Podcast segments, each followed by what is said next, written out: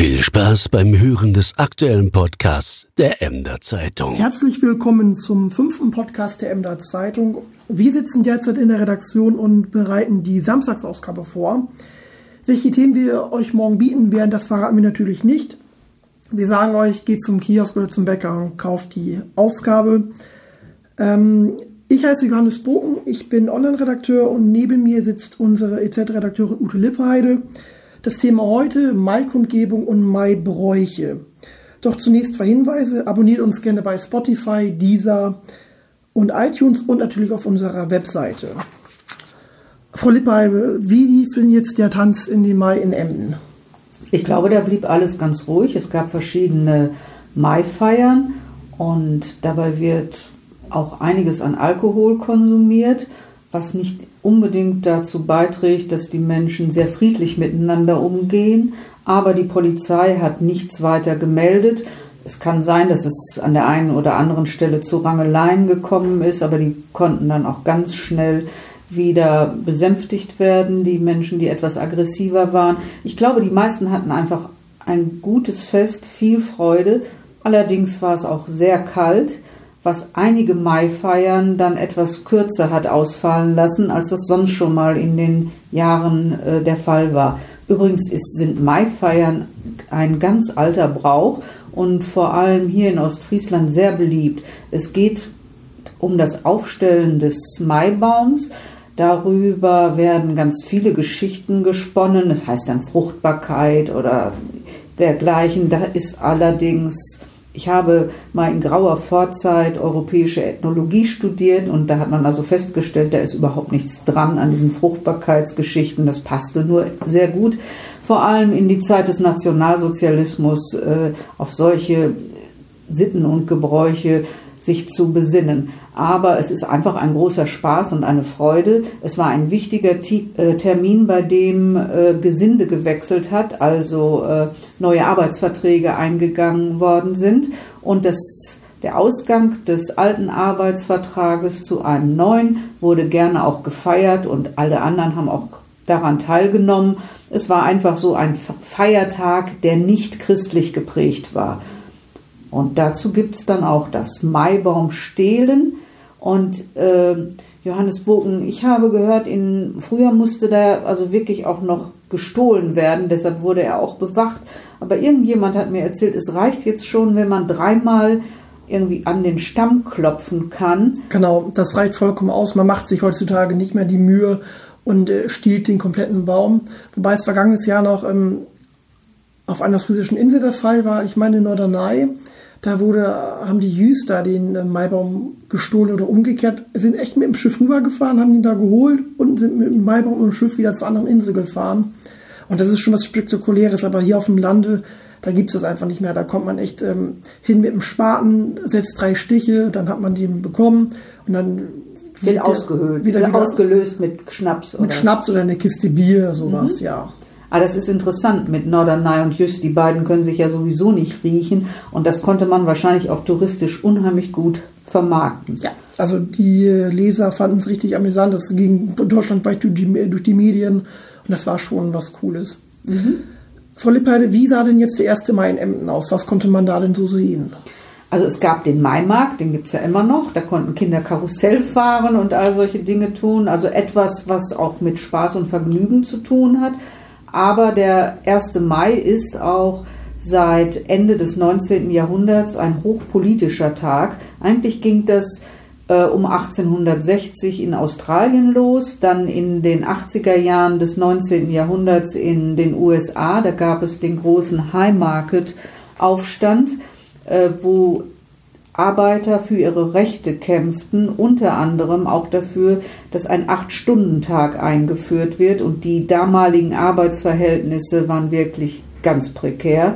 Äh, eine Sechs-Tage-Woche war vollkommen normal.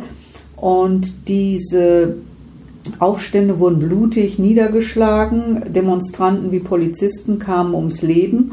Und dieser Tag wurde ein bisschen zum Anlass genommen, um damit die Arbeiterbewegung sagte dann, an diesem 1. Mai wollen wir feiern oder zeigen und marschieren, zeigen, was wir als äh, Arbeiter für Rechte haben wollen, was wir einfordern.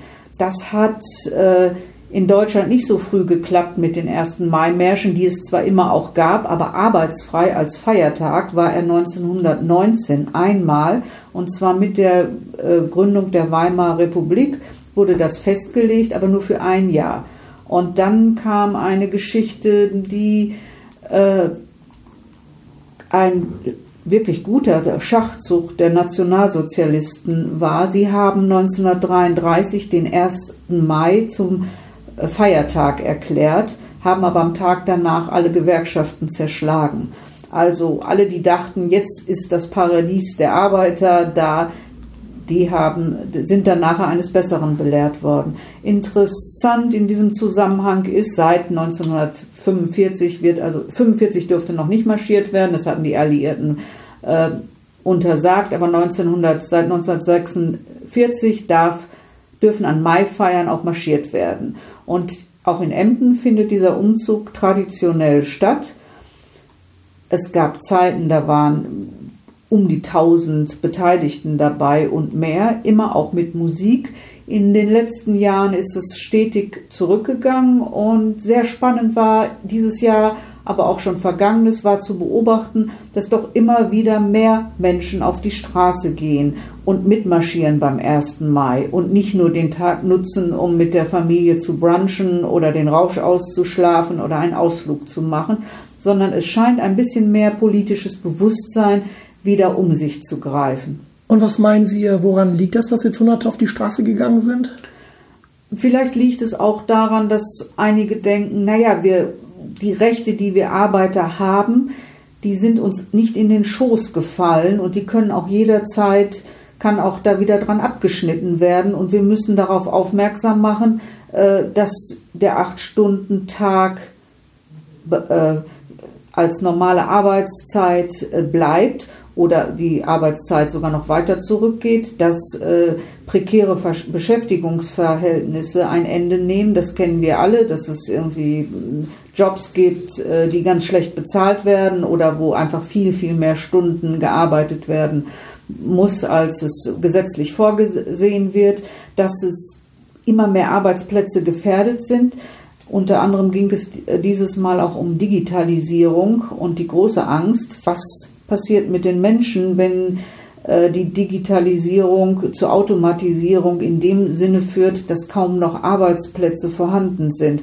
Also es gibt genügend Themen, immer auch Rassismus, Gleichstellung und dieses Mal war es auch die Europawahl, die dabei eine große Rolle spielte. Ähm, in Bezug auf die Europawahl und auf die ähm, Wahl zum Zentralklinikum, wann findet diese denn nochmal statt? Am 26. Mai können die Emder und nur die Emder Euro für die, äh, an der Europawahl teilnehmen und abstimmen, ob sie ein Zentralklinikum haben möchten oder nicht.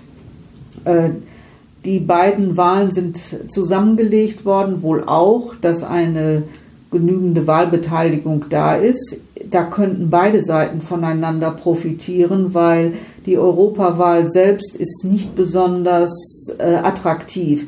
Letzte Mal hatten wir so um die 30 Prozent Wahlbeteiligung. Das ist wirklich sehr wenig. Und beim Zentralklinikum ist es so, dass mindestens 20 Prozent aller Wahlberechtigten zur Wahl gehen müssen, damit so eine Umfrage überhaupt rechtlich relevant ist.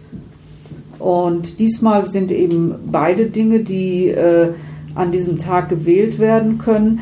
Aber sie haben auch beide bei der Maikundgebung eine Rolle gespielt, weil vor allem ein, eine Abordnung des Pflegestammtisches Ostfriesland bei der Mai-Demonstration dabei war und darauf aufmerksam gemacht hat, wie schwierig es ist, Fachkräfte in die Region zu bekommen, wie schlecht sie bezahlt werden und wie die Zukunftsaussichten aussehen. Also wir halten fest, in drei Wochen wird in Emden gewählt. Ähm, in diesem Sinne wünschen wir ein schönes Wochenende und, und sagen Tschüss.